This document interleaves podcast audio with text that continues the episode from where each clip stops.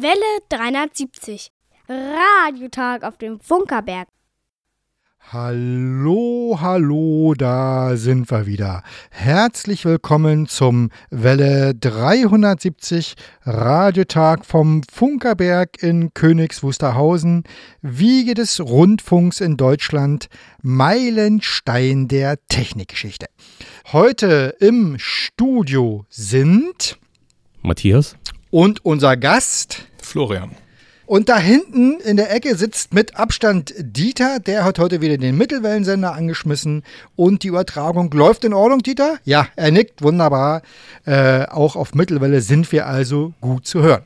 Lieber Hörer, das ist eine sehr gute Entscheidung, äh, dass du eingeschaltet hast und hörst unser Programm. Noch besser ist es, wenn du uns sagst, dass du uns gehört hast. Und äh, dazu kannst du eine E-Mail schreiben an Welle 370 at funkerberg.de. Oder du schreibst per Post eine Briefkarte ähm, oder einen Brief mit äh, ausführlichem Bericht gerne an. Welle 370, Senderhaus 1, Funkerberg 20 in 15711 Königs Wusterhausen.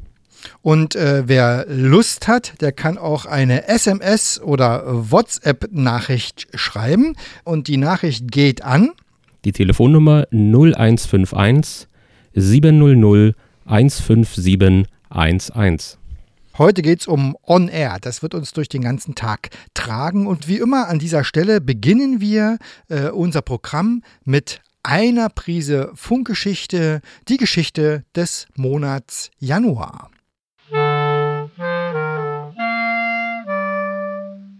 Welle 370. Eine Prise Funkgeschichte. Gesprochen von Hanna. Bereits in den frühen 1920er Jahren gab es die Idee eines Rundfunksenders für ganz Deutschland. Der 1926 in Königs Wusterhausen in Betrieb genommene erste Deutschlandsender war die erste Umsetzung dieser Idee. Sein sprödes, durch hochwertige Bildung und Information geprägtes Programm war allerdings nicht wirklich beliebt bei den Hörern. Am 1. Januar 1962 um 16 Uhr ging mit dem Deutschlandfunk wieder ein Sender für ganz Deutschland in Betrieb. Vorausgegangen war das Ringen um ein gemeinschaftliches Rundfunkprogramm der ARD als Reaktion auf die Wiederinbetriebnahme des Deutschlandsenders durch die DDR. Der erste gesendete Programminhalt des Deutschlandfunkes waren Nachrichten, und das war durchaus Absicht. Deutschland war mittlerweile durch eine Grenze, durch eine Mauer getrennt. Elektromagnetische Wellen aber halten sich nicht an Mauern und Grenzen. Der Auftrag des Deutschlandfunkes bestand darin, ein Informationsprogramm insbesondere für die Deutschen im Osten zu sein. Und als 1964 das Programm rund um die Uhr gesendet werden kann, ist der Deutschlandfunk der erste deutsche Radiosender mit stündlichen Nachrichten. Der Programminhalt der ersten Sendejahre war ein Abbild des Kalten Krieges. Auf der einen Seite diente der Deutschlandfunk vielen Bürgern der DDR als zuverlässige Informationsquelle. Als im August 1968 russische Panzer den Prager Frühling beendeten, war es der Deutschlandfunk, der berichtete, was die offizielle DDR-Politik lieber verschwiegen hätte. Für den Staat DDR allerdings war der Deutschlandfunk eine willkommene Zielscheibe medialer Angriffe und diente zur Bestätigung der eigenen Politik. Anfang der 1970er Jahre erfährt mit dem Abschluss der Ostverträge das politische Klima zwischen den beiden deutschen Staaten eine deutliche Veränderung. Die harte Rhetorik gegen die DDR steht nun noch im Deutschlandfunk zunehmend in der Kritik. Das Programm beginnt sich inhaltlich zu öffnen und gewinnt so auch im eigenen Land an Bedeutung. Wer etwas zu sagen hatte, der wollte in dieses Programm. Mit einem live gesendeten Morgeninterview schafft der Deutschlandfunk dafür eine völlig neue Plattform. Und auch wenn die morgendliche Stunde bei einigen Gesprächspartnern nicht sonderlich beliebt war, Herbert Wehner und Hans-Dietrich Genscher haben sie genauso genutzt wie Johannes Rau, Norbert Blüm oder Joschka Fischer. Mit dem Ende der DDR verliert auch der Deutschlandfunk seine Bedeutung. Am 1. Januar 1994 wird er Teil einer einmaligen Rundfunkvereinigung. Der Deutschlandfunk der Bundesrepublik, der RIAS 1 mit den amerikanischen Wurzeln und der ostdeutsche Deutschlandsender Kultur wurden unter dem Dach des Deutschlandradios zusammengefasst. Es entsteht die einzige nationale öffentlich-rechtliche Hörfunkeinrichtung in der deutschen Medienlandschaft. Seit einer Programmreform im Jahr 2017 sind deren Programme als Deutschlandfunk, Deutschlandfunk Kultur und Deutschlandfunk Nova bundesweit zu empfangen. Die Programme des Deutschlandradios haben heute täglich etwa 17 Millionen Zuhörer. Die Sendungen haben Fans in der gesamten Bundesrepublik und weit darüber hinaus, ganz anders als der erste Sender für Deutschland. Und über den Entwicklungspfad Deutschlandsender 1926, Deutschlandsender 1949, Stimme der DDR 1971 und Deutschlandsender Kultur 1990 ist der heutige Deutschlandfunk Kultur das einzige Rundfunkprogramm, dessen Wurzeln bis an die Wiege des Rundfunks reichen.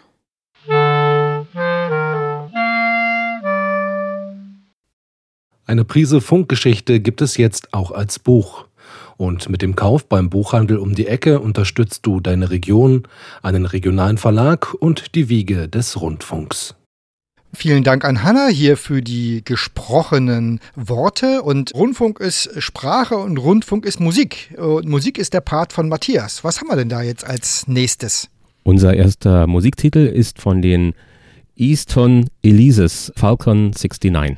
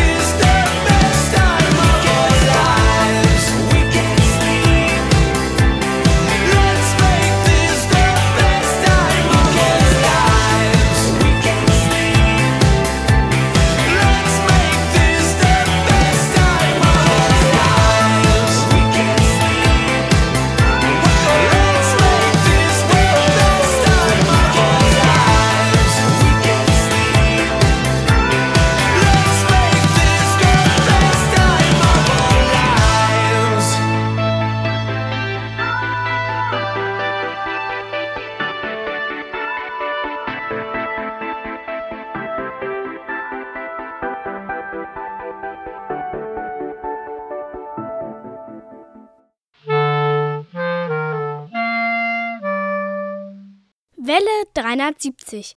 Radiotag auf dem Funkerberg. Für viele ist es heute noch das Postmuseum. Im Museum für Kommunikation Berlin wurde im Oktober 2020 eine ganz besondere Ausstellung eröffnet, On Air, 100 Jahre Radio. Über das Erzählen von Radiogeschichten, die Motivation, Verborgenes sichtbar zu machen und die Schätze im Archiv sprechen wir heute mit dem Kurator der Ausstellung. Herzlich willkommen nochmal, Florian Schütz. Vielen Dank. Wir sitzen hier einem jungen Mann gegenüber, ne? Also Dankeschön. bitte, bitte. Äh, wenn du heute jungen Menschen fragst, dann denken die Museum ist was für alte Leute. Darum meine erste Frage in der Tat: Wie wird man denn äh, Kurator einer Ausstellung im Museum für Kommunikation Berlin? Das beginnt eigentlich mit einem, also bei mir zumindest, mit einem Geschichtsstudium. Ähm, und ich habe relativ früh in meiner Studienzeit äh, ein Praktikum gemacht in einem Museum in Bayreuth, im Richard Wagner Museum, kann man ja auch mal sagen. Vielleicht hören die das und freuen sich. Ähm, und äh, da wusste ich eigentlich schon, dass es äh, für mich das perfekte Ziel, irgendwie historische Inhalte in ein Produkt zu überführen. Also man, ich finde das Forschen irgendwie oder das, das Bearbeiten historischer Inhalte total spannend. Aber am Ende irgendwie was, was Sichtbares, was Greifbares zu haben, das ist natürlich total super. Und für mich war dann einfach der Plan, mit meiner Arbeit als Historiker Ausstellungen zu machen und all dem, was auch dazugehört. Ne? Also im Optimalfall hat man noch einen schönen Katalog und man hat Begleitprogramm. Also das ist ein, ist ein großes Gesamtpaket. Und das irgendwie als Historiker zu machen, das finde ich sehr, sehr lohnenswert und entlohnend. Wie fängt man sowas eigentlich an? Also was ist der erste Schritt beim Ausdenken einer Ausstellung? Entweder man wird gefragt, ob man zu dem Thema eine Ausstellung machen möchte, oder äh, es gibt Jubiläen, das ist natürlich auch immer sehr, sehr dankbar. Dann muss man einfach ein paar Jahre im Vorfeld planen, was man machen möchte. Ähm, und wenn man sein Thema gefunden hat, oder es ist äh, ein Archivfund oder einfach persönliches Interesse, dann heißt es eigentlich erstmal lesen, lesen, lesen.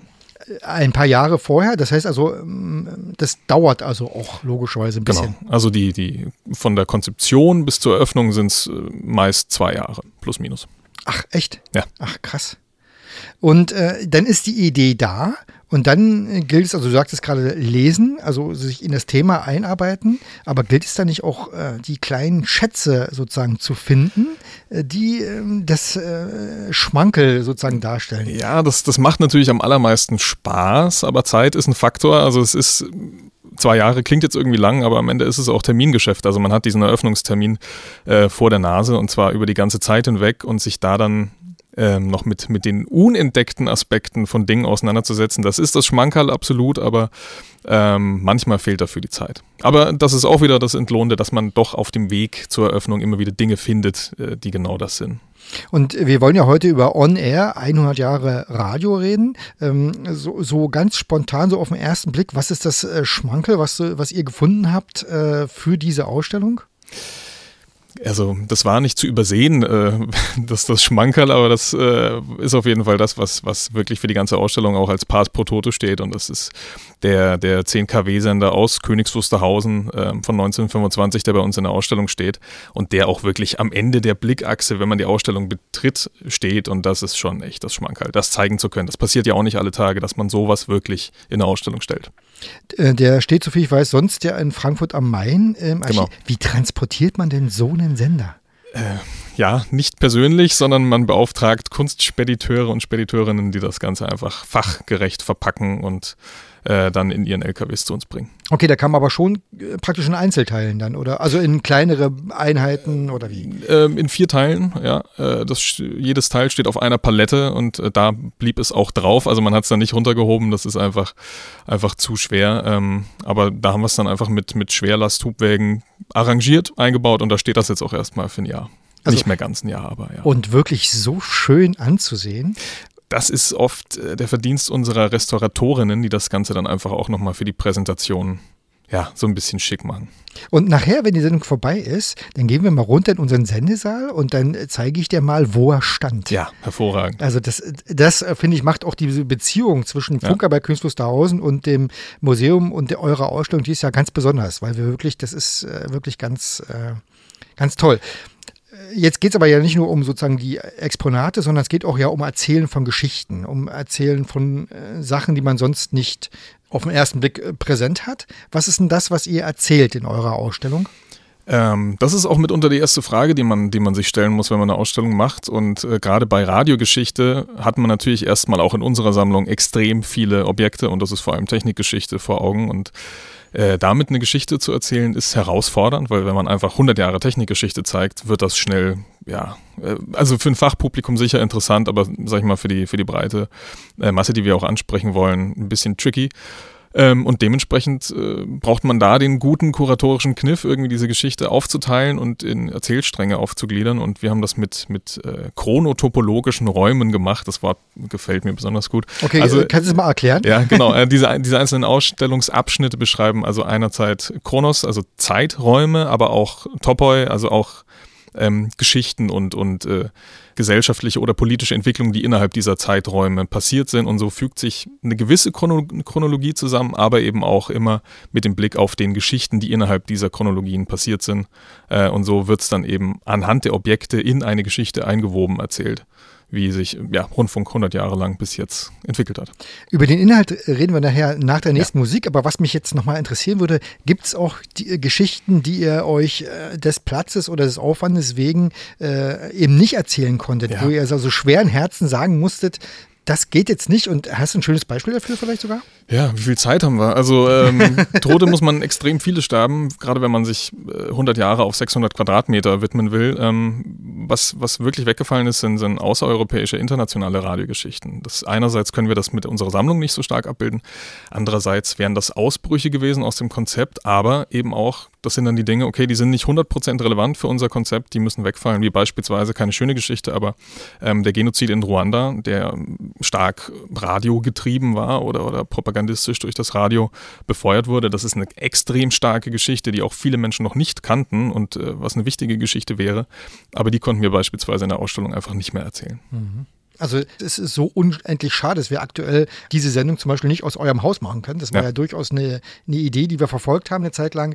Äh, von der Warte her wollen wir trotzdem äh, den Menschen mal ein Bild mitgeben, äh, wie es denn, was sie denn sehen könnten, wenn sie das nächste Mal wieder zu euch kommen können. Vorher hören wir noch mal äh, ein bisschen Musik, Matthias. Äh, was haben wir denn als äh, nächsten Titel? ich habe ja immer das kleine Problem, dass ich hier so auf so einem Monitor was sehe und teilweise sind die Wörter so einfach zusammengeschrieben, alles klein. Ich versuch's mal. And Other Things. Wahrscheinlich heißt die Band äh, wirklich so, äh, ohne Leerzeichen dazwischen. Äh, what could be go wrong? Das habe ich übrigens äh, original aus dem Internet kopiert, genauso wie es da steht. Ja, da ist leider nicht immer alles richtig. Los geht's. Welle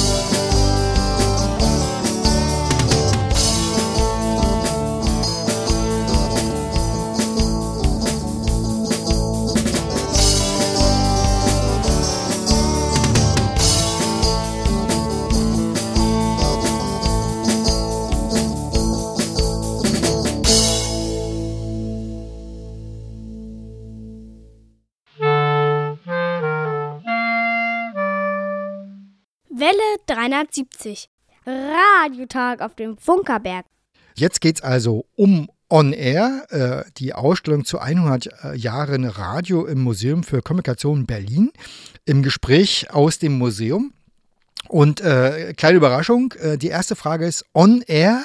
Wie würdest du das in drei Worten beschreiben? Oh, das ist eine sehr gute Frage. Ähm, faszinierend, lehrreich, interaktiv. Ah, ja, ja, ja, ja. Interaktiv, das äh, fangen wir mal damit an. Lehrreich war natürlich total langweilig jetzt. Echt? Naja, ist ein bisschen, klingt ein bisschen dröge. Ne? Ja, aber das ist ja. ganz spannend. Ja, das ist ganz spannend, weil äh, wir hier äh, als Welle 73 haben ja auch einen gewissen Bildungsauftrag. Ne? So, und den, dem wollen wir ja auch nachkommen. Aber ich würde mal hinten anfangen. Interaktiv. Äh, was ist denn der interaktive Part in eurer hm. Man kann, den Sender, man kann den Sender einstellen, äh, einschalten. Äh, man, Objekte anfassen ist immer ein bisschen schwierig äh, im Museum, das, das ist leider so. Also es ist immer schön, wenn man was anfassen kann und was machen kann und vielleicht sogar was mitnehmen kann im Museum. Ähm, man hat eine Erinnerung und man wird einfach auch selber ein bisschen mit einbezogen in die Themen. Das Problem, jetzt kommen wir schon zum Corona-Thema so ein bisschen, ähm, des letzten Jahres war natürlich alles, äh, was wir planen mussten für, für Interaktion und, und Mitmachstation in dem Sinne, ähm, wusste man noch nicht so richtig, wie ist es denn mit Anfassen von Dingen im Museum gerade. Ähm, bin großer Fan von analogen Interaktionen, also es muss nicht immer der Touchscreen sein, es muss nicht digital sein. Also wenn das irgendwie komplett analog funktioniert, ist das super. Da haben wir uns dann aber letztendlich schon bei vielen Stationen dagegen entschieden, beispielsweise Geräusche machen, Hörspiel, äh, Feature und, und, und äh, Radiokunst. Ähm, da hätte man natürlich super mit, mit diesen ganzen Materialien arbeiten können, mit einer Wühlkiste, irgendwie solche Dinge. Ähm, das haben wir uns alles dann geklemmt, weil wir dachten, das kann man jetzt nicht verantworten. Deswegen ist die Ausstellung, was die Interaktion geht, schon eher Richtung Touchscreen gegangen, weil wir auch wussten, okay, das kann man gut desinfizieren, das ist gut zu warten in dem, in dem Sinne. Aber da haben wir natürlich keine Kosten und Mühen gescheut, äh, besonders spannende Sachen ähm, zu inszenieren. Und vielleicht die größte Interaktion in der ganzen Ausstellung, das ist der sogenannte große Empfang. Das ist eine sehr, sehr große Vitrine, die ist äh, wunderschön inszeniert, beleuchtet. Und in diese Vitrine haben wir unsere Schätze aus unserer Sammlung, ähm, Kurioses, Seltenes oder auch Dinge, die einfach noch nie das Tageslicht in dem Sinne gesehen haben, ähm, reingestellt, so wie auf einer Showtreppe. Ähm, und man kann dort über einen großen Touchscreen einzelne Objekte oder Objektgruppen auswählen. Die werden dann äh, inszeniert über einen Lichtschein, also wie eine Aura richtig. Und das Schöne ist, der Objekttext erscheint zwar auf diesem Screen, wird aber eben auch von äh, Radio-Personalities vorgelesen. Und einerseits ist es ein Projekt, was uns in der Konzeptionsphase extrem viel Spaß gemacht hat. Äh, und andererseits merken wir auch, die Leute verbringen da und können theoretisch auch wirklich viel Zeit davor verbringen. Das sind äh, 37 Objekte, glaube ich, und äh, immer eine neue Stimme dazu. Das ist besonders schön geworden. Äh, war da nicht sogar was Interaktives mit kleinen Radioempfängern, äh, die man äh, sozusagen als Besucher mitnehmen kann? Ja, damit geht es direkt los in der Ausstellung. Also einerseits physikalisch, wie funktioniert Radio überhaupt, auch große Herausforderung gewesen. Äh, das hat eine Kollegin aus, aus Frankfurt für uns kuratiert, Dr. Tina Kubot. Ähm, und auf der anderen Seite, wie stehe ich eigentlich zum Radio? Wie ist mein Verhältnis zum Radio? Und da kann man sich auch kleine UKW-Taschenempfänger mitnehmen, die On-Air-Taschenempfänger und sich damit wirklich durch analoges Radio in der Ausstellung bewegen. Also zu allen Ausstellungseinheiten gibt es eine Frequenz, ähm, die wir da bespielen. Und äh, man kann sich dann mit diesen Empfängern eintunen und über diese Frequenz dann auch die historischen Töne, die jeweils zu dem, zu dem Thema äh, passen, anhören in einer Soundcollage. Auch so ein bisschen überraschend, also man weiß nicht, was man da jetzt gerade hört. Ähm, und das sind immer so Loops und wenn man diesen Raum oder diesen, diesen Bereich dann wieder verlässt mit dem Empfänger, dann fällt man eben auch aus diesen Sounds in die, in die nächste Frequenz. Also da hat man dieses wirkliche analoge Radioerlebnis nochmal richtig äh, echt. Und spannend eigentlich, Radio machen in einer Radioausstellung. Das, äh, die Idee finde ich auch nach wie vor wirklich ganz unglaublich. Äh, wir haben in der Tat ja schon seit längerem die Idee, während der Museumsöffnung äh, ein, eine kleine Version unseres Mittelwellensenders auf 810 Kilohertz laufen zu lassen. Ähm, da hoffe ich, dass wir dieses Jahr 2021 dazu kommen, etwas entsprechendes vorzubereiten. Jetzt hatten wir als zweites Kennzeichen ja lehrreich. Äh, das finde ich ganz wichtig. Also ich finde, so ein, Bildungsauftrag macht immer Sinn. Was kann man denn in der 100 Jahre Radioausstellung on Air lernen? Ja, wirklich von den Grundlagen. Wenn man möchte, kann man die Grundlagen äh, der, der, der, Physik, der Technik lernen. Ähm, das ist ein Angebot, was wir machen. Man muss es nicht lernen, um die Ausstellung zu verstehen. Ähm, das auf gar keinen Fall. Und auf der anderen Seite ist es, äh, ich meine, ich als Historiker finde es dann auch gut, äh, historische Bildung quasi äh, dort zu präsentieren, die jetzt auch nicht immer ne, verpflichtend ist und der erhobene Zeigefinger. Und äh, nur wenn du dir das durchlässt, dann kannst du die Ausstellung irgendwie genießen oder wahrnehmen. Aber auf der einen Seite kann man auch sehr viel über Politik lernen. Also Radio war immer politisch und äh, ne, die Frage nach dem demokratischen Medium kann auch direkt zu Beginn in den 20er Jahren erstmal mit einem Fragezeichen versehen werden. Und so starten wir eigentlich auch in die Ausstellung. Und der Cut äh, 1933 zeigt das ja dann nochmal richtig deutlich, zu was dieses Medium in der Lage war, ist und äh, zu was vor allem Menschen in der Lage sind, irgendwie mit solchen Dingen zu tun. Ähm, und dass man da mit einem geschärften Bewusstsein nochmal rausgeht. Wir blicken am Ende der Ausstellung ja auch in die Zukunft des Radios beziehungsweise stellen die Frage, wie denn das Radio der Zukunft für unsere BesucherInnen aussehen wird, so in 20 Jahren. Das ist ein überschaubarer Zukunftsraum, aber eben auch ein sehr greifbarer. Äh, und da kann man sich auch die Frage stellen, wie politisch wird es denn weiterhin sein und bleiben? Und die Diskussionen, die jetzt auch in den letzten Monaten über Erhöhung der Rundfunkbeiträge stattgefunden haben, zeigen ja schon, das sind nicht mal die großen Themen, es ist schon im Kleinen irgendwie ein extrem aufgeladenes äh, Thema. Und was mir bei dieser Diskussion immer wieder auffällt, ist, dass ja immer vom Staatsrundfunk gesprochen wird, von den Leuten, die dem Rundfunk eben nicht äh, positiv gewogen sind. Und das ist eben genau falsch, weil wir haben genau das Gegenteil. Wir haben eben keinen staatlichen Rundfunk, sondern wir haben einen Rundfunk, der von von unserer Bevölkerung, von den Menschen finanziert wird, der durch demokratische Gremien kontrolliert wird und äh, alle anderen, also ein steuerfinanzierter Rundfunk, das ist staatlicher Rundfunk, aber eben nicht das, was wir aktuell haben. Das fällt mir immer wieder auf, dass es leider zu wenig gewürdigt wird. So, ganz, so ganz stimmt's nicht. Weil die, Deutsch, weil die Deutsche Welle tatsächlich äh, staatlich finanziert ist und die Deutsche Welle als Auslandsrundfunk natürlich ein Staatssender ist. Okay, gut, das aber ist ich. Die große Ausnahme. Okay, ich rede aber über den öffentlich-rechtlichen Rundfunk, das, was ja, also ARD, ZDF, äh, Deutschlandfunk, genau. diese ganzen äh, Medien. So, ja. ja, genau. Also das, das äh, auch historisch evoziert das natürlich dann sofort die, die Assoziation zu den Kampfbegriffen, die überhaupt mit Rundfunk auch einhergingen. Ne? Also Staatsrundfunk, klar, allein die, die Gründung des deutschen Rundfunks in den 20er Jahren hat dann schon dieses Geschmäckle, aber eben auch stark im Nationalsozialismus, wenn man dann solche Begriffe hat wie Rundfunkverbrecher. So haben wir beispielsweise in, in Quotes diesen Bereich genannt, wo wir die Radiogeschichte, die deutsche Radiogeschichte 33 bis 45 beleuchten. Und äh, das sind extrem starke propagandistische äh, ja, Wörter und, und Begriffe, mit denen da hantiert wird, auch von den NationalsozialistInnen. Und da muss man wirklich aufpassen, dass sowas nicht wieder über solche äh, Assoziationen, mhm. die du jetzt gerade genannt hast, mit dem äh, Staatsrundfunk, der dann eben aus den Mündern äh, kommt, derer, die das eben äh, stark kritisieren, ähm, dass das nicht wieder so eine Wendung nimmt, dass auch eben über eine neue Art der Propaganda äh, Menschen auf den Holzweg geführt werden. Vor allem, man sieht ja in unseren Nachbarländern, oder Polen, in Ungarn, dass die Regierungen, die äh, gegen den öffentlich-rechtlichen Rundfunk wettern, äh, dass die genau einen Staatsrundfunk einführen. Ja. Das also, die, die wollen ja gar nicht abschaffen, sondern sie wollen es unter ihre Kontrolle bringen. Genau, es geht um Zentralismus eigentlich in dem, in dem Fall immer und äh, ja, das genau. ist die genau. große Gefahr. In dem Zusammenhang äh, finde ich sehr spannend, äh, wenn man sich damit mal beschäftigt, ähm, der Propagandaminister Josef Goebbels, zwei Wochen nachdem er ins Amt kam, hat 25. März, glaube ich, 33 war das, hat äh, an die Intendanten der deutschen Rundfunksender äh, hat eine Ansprache gehalten, hat denen also sozusagen gesagt, wo geht die Reise hin? Mhm. Also ganz am Anfang, als sie gerade erst die Macht übernommen hatten und die Nazis hatten einen Plan. Das heißt, der hat denen genau schon gesagt, was kommen wird äh, und wie er das vorhat. Und das finde ich, äh, ich sag mal, das ist nicht so gekommen, weil man sich das so mal so gedacht hat und im Effekt, sondern das ist planvoll und ich unterstelle das also auch in anderen Ländern, dass äh, dieses, das, was da passiert, also auch FPÖ in Österreich oder so, dass das ein planvolles Handeln ist. Ja, und jetzt äh, haben wir ja einen Blick mal zurückgeworfen. Äh, wir wollen aber auch einen kleinen Blick in die Zukunft äh, werfen. Vorher hören wir aber noch eine kleine Musik, äh, Matthias. Äh, das ist, wäre jetzt dein Part. Adam mit Five Years Gone.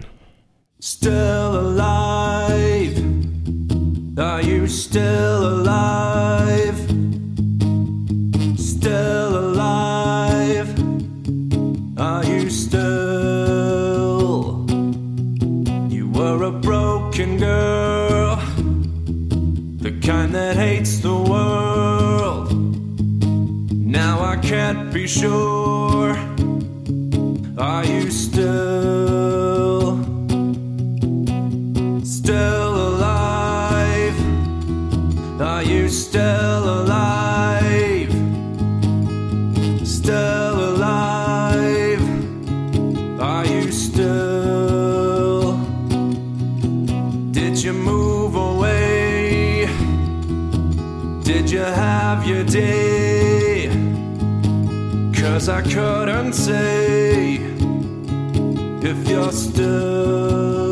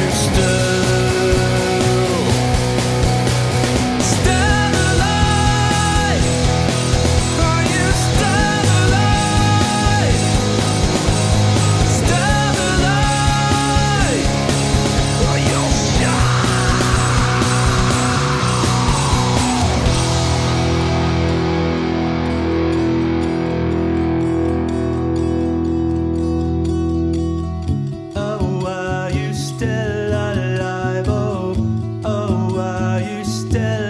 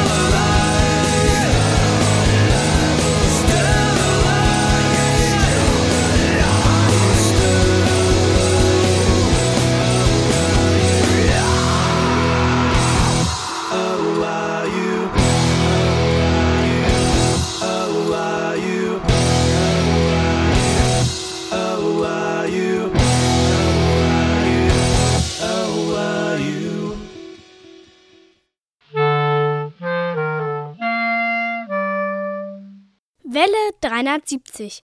Radiotag auf dem Funkerberg. Corona macht so deutlich wie nie. Im 21. Jahrhundert ist die Welt vernetzt und zunehmend digital. Ausstellungen im Museum sind aber in aller Regel analog. Und wir wollen mal darüber reden jetzt, wie beides zusammenkommen kann, äh, wie beides sich ergänzen äh, und äh, genau voneinander profitieren kann. Und so wäre die erste Frage, On Air, 100 Jahre Radio im Museum für Kommunikation. Was ist bei euch digital? Genau, jetzt kommt der Werbeblock. Also bitte auf radio.museumsstiftung.de gehen. Ähm, wir haben eigentlich zu allen Ausstellungen und das auch schon einige Jahre immer einen sogenannten Exportizer. Das ist die begleitende Homepage, wo man sich seinen Besuch vorbereiten, nachbereiten oder eben auch von zu Hause angucken kann, was die Ausstellung denn bietet. diesen Exportizer für On Air haben wir jetzt eben aus diesen Gründen natürlich noch ein bisschen aufgebohrt sozusagen. Ähm, wir haben, und das machen wir auch weiterhin, ähm, Videoführungen hochgeladen. Also bis jetzt ist erst ein Teil online. Ähm, da geht es um Kontrolle und Instrumentalisierung des Rundfunks mit Gastbeitrag von Stefan Lasch von DT64 ehemals. Ähm, also wir geben immer kurze Inputs aus der Ausstellung und dann sagt Experte, Expertin was zu dem Thema. Ähm, diese Videoführungen dauern auch nur zehn Minuten, also das ist ja auch so ein Punkt. Wer guckt sich dann am Ende so eine 50 Minuten YouTube-Führung am Laptop an? Ne? Also zwei Stunden im Museum zu verbringen, kein Problem. 50 Minuten das Ganze irgendwie als Stream oder als Video anzugucken, ist schon wieder ein anderer Schnack. Ähm, wir haben noch so circa vier Folgen auf Halde, also die veröffentlichen wir jetzt auch solange wir noch zu haben, aber auch darüber hinaus. Und das ist so ein bisschen das, wie vielleicht deine Frage auch zu erweitern ist, die Dinge, die wir jetzt gelernt haben im letzten Jahr. Wie gehen wir, wir mit äh, Ausstellungen um, die zu sind? Ähm, das wird auch bleiben. Wir werden weiterhin nachdenken, wie digital müssen unsere Inhalte eigentlich sein. Und ähm, klar, der Vorortbesuch ist für eine Ausstellung unersetzbar. So, das ist einfach ein, eine Art, Dinge zu, zu erleben. Trotz alledem wollen wir das nicht digital eins zu eins abbilden, was man im Museum sehen kann, sondern man braucht eine autarke digitale Begleitung der Inhalte. Und ich glaube, das ist das, was wir letztes Jahr dazugelernt haben, ähm, beziehungsweise die Learnings wurden beschleunigt. Also ist jetzt nicht neu, dass man das macht, digitale äh, Präsentation. Aber wenn das wirklich der einzige Weg ist, Dinge äh, zu konsumieren, also digital only quasi, ähm, da muss man drüber nachdenken, wie man die Dramaturgie auch anpasst, dieser, dieser Produkte. Also wenn ich wirklich nicht ins Museum kann, wie vermittle ich das Ganze? Und auch dann die Frage an euch zurück quasi, äh, wie, ja, ne, genau. wie euch das umtreibt. Eine Frage dazu wäre, äh, macht ihr bereits äh, Inhalte digital auch live? Ja. Oder ist es alles vorproduziert? Nee, das machen wir auch. Ähm, das kommt immer so ein bisschen dann auf, auf, auf den Zweck des Produkts an, ob wir sagen, wir machen das jetzt live oder wir machen das äh, vorproduziert. Äh, wir hatten letztes Jahr wirklich die größte Live-Streaming-Veranstaltung bis dato. Das war die äh, Comic Invasion 2020. Also ist eigentlich eine große Comic-Messe, ein Comic-Festival mit AusstellerInnen mit Talks, mit all dem, was dazugehört. Ähm, und das wurde letztes Jahr im November bei uns als zwei Tage Livestream-Veranstaltung gemacht. Klar, da waren dann auch vorproduzierte äh, Einspieler mit drin. Ähm, aber genau, das war letztlich wirklich ein Live-Erlebnis, was man sich von zu Hause angucken kann. Und äh, da kommt es eben auf diese äh, zitierte Dramaturgie an, da irgendwie die Leute bei der Stange zu halten. Es hat aber auch wirklich super funktioniert.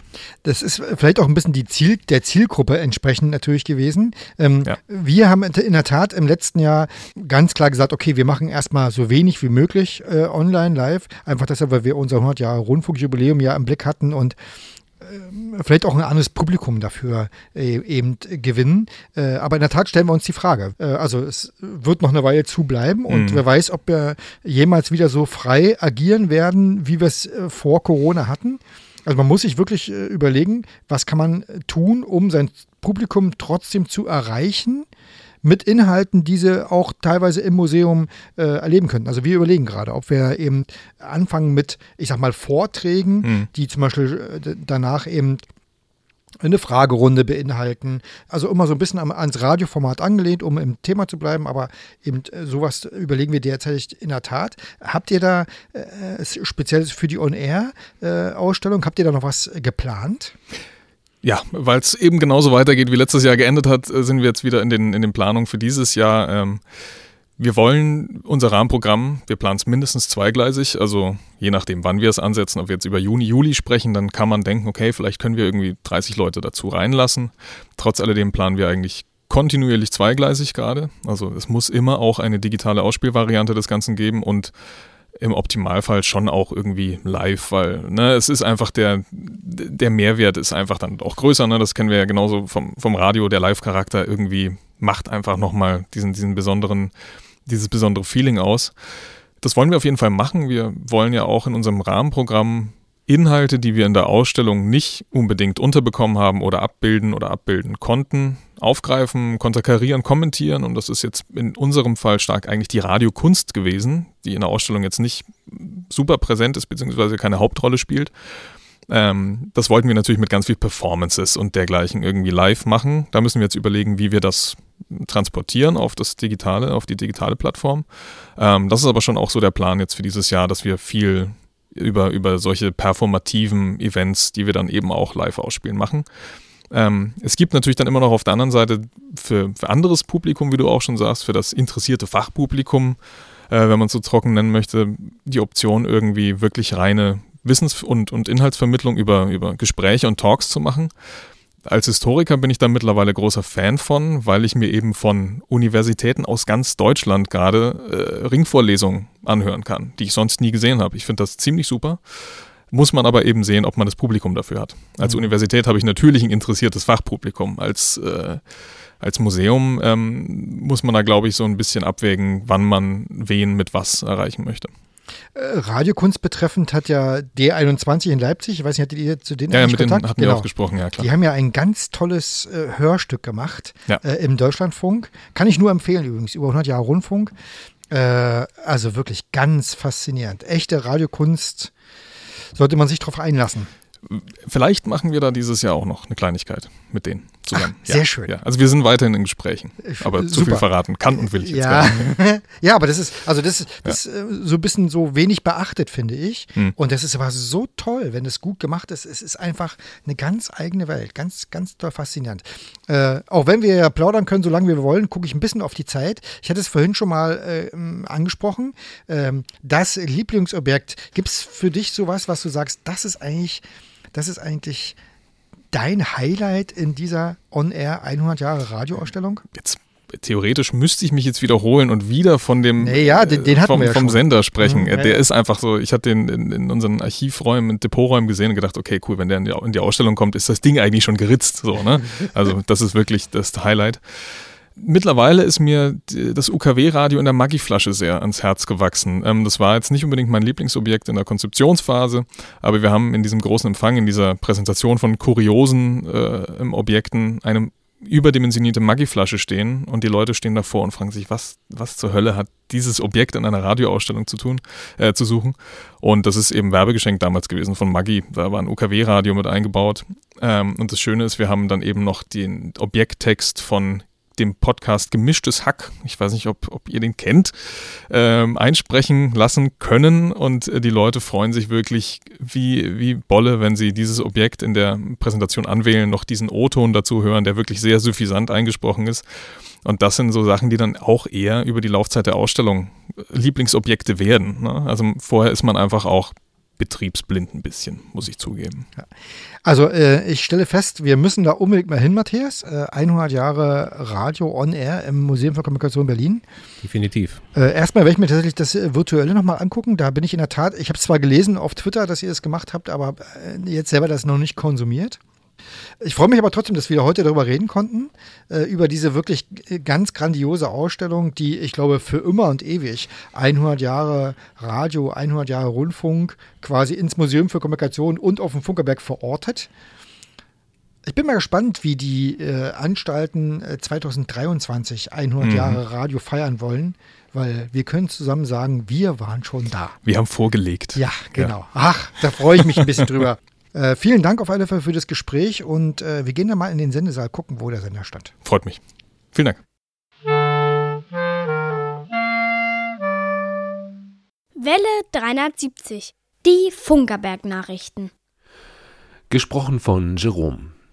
Jubiläumskonzert ein großer Erfolg. Am 22. Dezember 2020 wurde der Rundfunk aus Königs Wusterhausen 100 Jahre alt.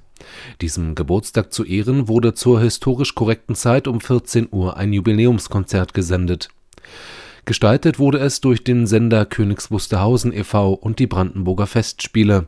Zu Gast waren die Sopranistin Simone Kermes, das Quantum Klarinett Trio und die Nachwuchskünstlerinnen Leni Jung und Samina Hesse von der Kreismusikschule. Und das Programm fand großen Gefallen. Schon während der Sendung trafen Dutzende Empfangsbestätigungen per E-Mail ein. Hörer aus ganz Deutschland und vielen Ländern Europas berichteten über eine gute Übertragung mit nur wenigen der für die Kurzwelle typischen Störungen. Seit der Ausstrahlung sind auch zahlreiche Berichte per Briefpost eingetroffen. Alle Empfangsberichte werden mit einer QSL-Karte bestätigt. Wer das Jubiläumskonzert verpasst hat oder in rauschfreiem Stereo noch einmal hören möchte, kann dies jetzt tun. Auf der Webseite von Hitradio SKW steht die Sendung zum Nachhören bereit. Du findest die Sendung unter www.hitradio-skw.de slash 100 Jahre Rundfunk. Museum weiter geschlossen. Aufgrund der aktuellen Pandemiesituation musste das Sender und Funktechnikmuseum am 1. November erneut schließen. Die Schließung ist derzeit mindestens bis zum 31. Januar vom Gesetzgeber vorgegeben. Wann das Museum wieder für Besucher geöffnet werden kann, ist zum jetzigen Zeitpunkt weiterhin unklar. Auch für das Jahr nach dem Radiojubiläum waren auf dem historischen Funkerberg der Rundfunkstadt Königs Wusterhausen zahlreiche Veranstaltungen geplant. Bis auf weiteres entfallen auch diese. Derzeitig prüfen der Förderverein Sender Königs Wusterhausen e.V. und die Leitung des Museums, ob einzelne Angebote für Besucher auch virtuell präsentiert werden können. Eine Entscheidung dazu wird im Februar erwartet. Wann das Museum seine Türen wieder öffnet, erfährst du unter museum.funkerberg.de oder hier bei Welle 370.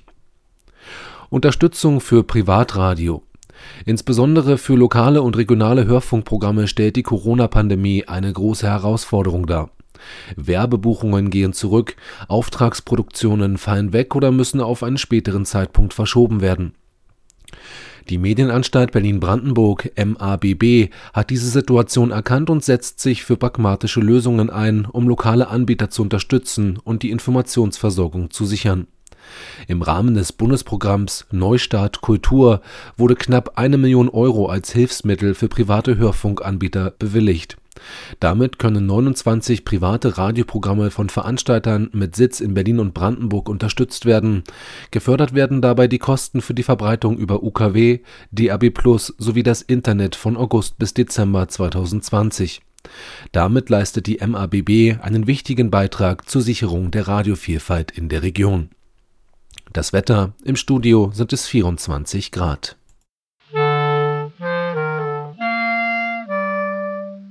Welle 370. Die Hörerecke. Mit einem herzlich willkommen zur ersten Hörerecke im Jahr 2021 begrüße ich euch alle, liebe Radiofreunde. Zuerst ein gesundes neues Jahr an unsere Hörer.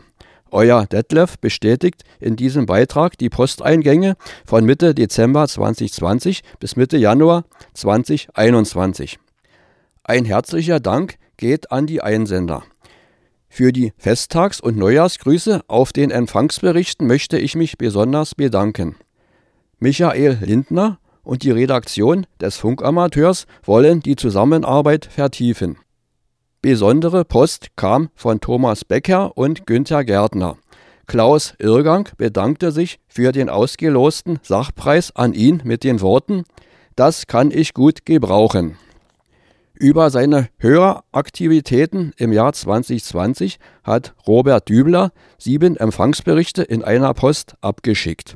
Von Johann Ruff habe ich fünf Empfangsberichte zu unseren Sendungen auf den Kurzwellen 6070 und 6140 kHz sowie bei Radio HCJB im Oktober, November und Dezember 2020 erhalten. Paul Gager hat vier Empfangsberichte für den Zeitraum November und Dezember 2020 abgeschickt. Peter Urban verfolgte unsere Radiotag-Live-Sendung am 20. Dezember 2020 auf der Mittelwelle 810 kHz. Am 27. Dezember 2020 waren auf der Kurzwelle 60-70 kHz Stefan Erdmann, Ulf Höhne, Christoph Paustian und Thomas Marschner empfangsbereit. Unsere Sendung am 3. Januar 2021 mit 100 kW Kurzwellenpower aus Moosbrunn hörten Dr. Peter Kurz, Rufzeicheninhaber Delta Lima 2 Papa India Tango. Michael Willruth, der das Rufzeichen Delta Golf 5 Foxtrot Delta November trägt. Außerdem noch Dieter Leupold, Uwe Volk und Gerhard Lutz. In Schweden hörten Lars Skolund, in der Schweiz Helge Birke, in Österreich Harald Süß und Josef Soharter der Sendung zu. Die QSL-Karten zu unserer Sondersendung am 1. Oktober 2020 habe ich abgeschickt. An fünf Hörer konnten die Karten wegen der fehlenden Postanschrift nicht versandt werden. Im nächsten Empfangsbericht kann die Anschrift nachgereicht werden. Zu unserer Sondersendung am 22. Dezember 2020 konnte ich bis jetzt 61 Brief- und Kartenempfangsberichte eintragen. Das Sichten und das Protokollieren der E-Mail-Empfangsberichte zu dieser Sendung steht noch aus. Das Herstellen und Versenden der Sonder-QSL-Karten nimmt einen größeren Zeitraum in Anspruch. Das war die Hörerecke für Januar 2021. Auch im neuen Jahr wünsche ich euch gute Empfangsergebnisse auf unseren Verbreitungswegen. Beste Grüße und Guti X bis zur nächsten Ausgabe von eurem Hörerpostbearbeiter Detlef. Bleibt gesund, wollte ich euch noch sagen.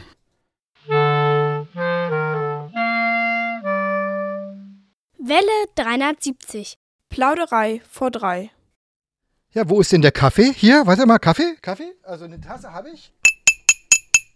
Kaffeezeit, Plauderei vor drei. Unsere Rubrik Plauderei vor drei, jetzt äh, auf äh, Hörerwunsch umbenannt, äh, heißt also jetzt Plauderei vor drei. Ungefähr in den Anfang der 20er Jahre war es, da hat äh, in Königs Wusterhausen haben die Sonntagskonzerte stattgefunden. Und dem Klarinettenisten Otto gingen die Klarinettenblätter aus. Das haben sie in der Sendung angesagt und wenige Tage später kam aus England per Kurier neue Klarinettenblätter. Sowas ähnliches haben wir hier bei Welle 73 dieses Jahr auch erlebt. Äh, wir haben nämlich ein Paket bekommen. Wir haben ein Paket bekommen von Ronny. Und der hat uns quasi äh, eigentlich kommentarlos Dinge geschickt. Und äh, wir haben jetzt überlegt, was machen wir denn? Wir müssen das würdigen. Äh, und wir haben uns jetzt Folgendes überlegt. Wir, ich lese jetzt gleich vor, was für Dinge in diesem Paket drinne sind. Und wir rufen die Hörer auf, zu raten, was das eigentlich ist, was der uns da geschickt hat. Wenn es zusammengebaut ist. Wenn es, genau, es muss zusammengebaut werden, das vielleicht noch zur Erklärung. Und äh, also wir, wir lassen auch mal, würde ich mal sagen, Florian mal mitraten. Hm. Mal sehen, ob er drauf kommt, Hm. was es wohl sein könnte. Aber was ist denn, wenn er verrät? Äh, dann gewinnt niemand mehr was. Ach so, Das, ja gut. Ich will natürlich keine Preise wegnehmen. Nee, Äh, Preise gibt es ja trotzdem. Also wir verlosen ja trotzdem unser legendäres. Ach, wir müssen doch über 100 Jahre Radio reden. Also, äh, ich lese mal vor, was so alles drin war in dem Paket. Also, ein Netzkabel Euro-Stecker. Ein Fuß für Rohrmontage. Ein Anschlusselement Rohr. Ein Montagerohr Alu, Durchmesser 25 mm. Eine Glühlampe 230 Volt eine Glühlampe 12 Volt und ein Signalelement. Tja, Leute. Und wir haben es übrigens noch nicht ausgepackt. Das Paket steht noch, also das Paket selber haben wir schon ausgepackt, aber die einzelnen Teile sind noch nicht ausgepackt, damit keiner vorher lunchen kann. Wir haben auch ein bisschen überlegt, was es sein könnte. Wir glauben mittlerweile, wir wissen, was wir damit tun sollen. Wie lang ist denn das Alurohr nochmal? Achso, das Alurohr die ist ja für 400 Millimeter, also 40 Zentimeter so. Okay. Das Alurohr können wir ja mal rausholen. Das hole ich mal raus. Hm, Ich hatte auch schon geraten, als ich es erfahren habe. Äh, Ich kann es schon mal verraten, weil ich lag falsch. Was ich geraten hatte, war eine Mastbefeuerung für unseren Sendemast, also die sozusagen die berühmte rote Lampe, die dann äh, verhindert, dass die Flugzeuge gegenfliegen. Aber das war es nicht. Und zwar auch kein Antennenhalter. Meine erste Idee war ja, dass es irgendwas mit Mini-Wip und Antenne und Halterung zu tun hat. Das ist es auch schon mal nicht. Florian hat das Rohr in der Hand. Genau, ich, es ist größer als ich dachte, sonst hätte ich irgendwie an, an Modellbau gedacht. Aber Ah, Ja. das, das, nee, das äh, macht maßstabsmäßig leider gar keinen Sinn. Ja, und ganz ehrlich, wir waren völlig geplättet, dass äh, ein Hörer uns hier ein Paket schickt. Und der hat es auch wirklich nur ganz banal in einer anderen E-Mail nur unten dran gehangen. Übrigens, ich habe ein Paket geschickt, wundert euch nicht. Ronny, schon mal vielen Dank an der Stelle. Ja, und vielen Dank. Kann, kann Ronny denn wissen, dass, es, dass ihr irgendwas braucht, was euch fehlt? ja, ach so, genau. Wir, wir wissen mittlerweile, dass wir in einer der letzten Sendungen Hm. über das Thema gesprochen haben. Ja, genau, wir ver- haben, Damit verraten wir es jetzt nein, fast. nein, nein, wir geben nur einen Hinweis. Das muss man mal- nachhören. Ja, genau. Also damit würde ich mal sagen, lassen wir die Hörer jetzt mal alleine. Äh, Überlegt mal, was das wohl sein könnte, was der Ronny äh, äh, uns da geschickt hat. Und was hatte ich gerade noch gesagt, worüber wir noch reden? Ach ja, und wir haben ja unsere legendären 100 Jahre Rundfunkradios. die in dem das Techniset-Design mit dem Logo. Wir haben im letzten Jahr so viele Anfragen gehabt, dass wir das Radio ver, äh, verkaufen sollen und wir verkaufen es aber nicht, das kann man nur gewinnen. Und haben aber am letzten Jahresende ein Radio versteigert über unsere Webseite. Äh, ich weiß nicht, ob du es gesehen hast. Nein, du hast es nicht gesehen. Sehr schön. Ja, Ich, wir, Ja. hatten, wir hatten, glaube ich, drüber gesprochen. ja, aber, genau, ja, ja, genau. Äh, schätz mal, wie viel Geld da zusammengekommen ist, äh, was das Höchstgebot war. War das so eine stille, stille. Äh, nee, also es war, wurde jeden? Tag, es wurde jeden okay. Tag ein, äh, das höchste Gebot wurde jeden Tag über eine Woche lang äh, Okay, nee, das, das habe ich nicht gesehen. Will heißen, ich kann, kann wirklich raten. Okay. Ähm, 136 Euro. 136 Ja, Euro. oh, nicht das, schlecht. das ist äh, gut geraten. Also tatsächlich 155 Ach. Euro, ja. Ja, verrückt. So, und äh, vielen Dank äh, an den äh, Gewinner des Radios. Äh, also wir haben uns da wirklich echt gefreut. Der Gewinn kommt ja direkt Welle 73 zugute. Äh, das freut uns sehr, weil wir ja natürlich in der Tat immer mal wieder so kleinere äh, Ausgaben haben hier. Um Matthias kräuselt die Stirn. Einige Ausgaben sind Ja, wir etwas sind, höher. wir sind, ja, wir sind halt abhängig auch, äh, es ist ja nicht kommerziell, was wir hier Genau. machen. Mein Das ist Honorar bekomme ich ja später dann, ne? Äh, das, beim- das, beim ja, ja, genau. Ja. Wir, wir essen gleich noch Kuchen. Okay. Ja, mehr, äh, War doch freie, freie Kost und Logis. Super. Ja, mehr, mehr als Kaffee und Kuchen gibt es hier nicht, ja. Finde ich hervorragend. Alles ehrenamtlich. So, also das, damit sind wir am Ende unserer wirklich legendären Sendung angekommen. Wir haben nur zehn Minuten äh, brutto überzogen. Das heißt, zwei Titel weniger, ein bisschen was vom Sprechen weggeschnitten. Da Ja, genau. Also so, dich schneiden wir mal so ein bisschen raus und dann kriegen wir eigentlich eine ganz gute Sendung zusammen, denke ich mal. Hm. äh, also, zum Ende sagen wir alle noch Tschüss. Tschüss. Tschüss. Und Dieter muss auch noch was sagen. Nämlich Dieter sagt. Vergessen Sie nicht, Ihre Antenne zu erden. Tschüss. Dann sage ich mal jetzt den letzten Titel noch an. Cisco mit Nanina.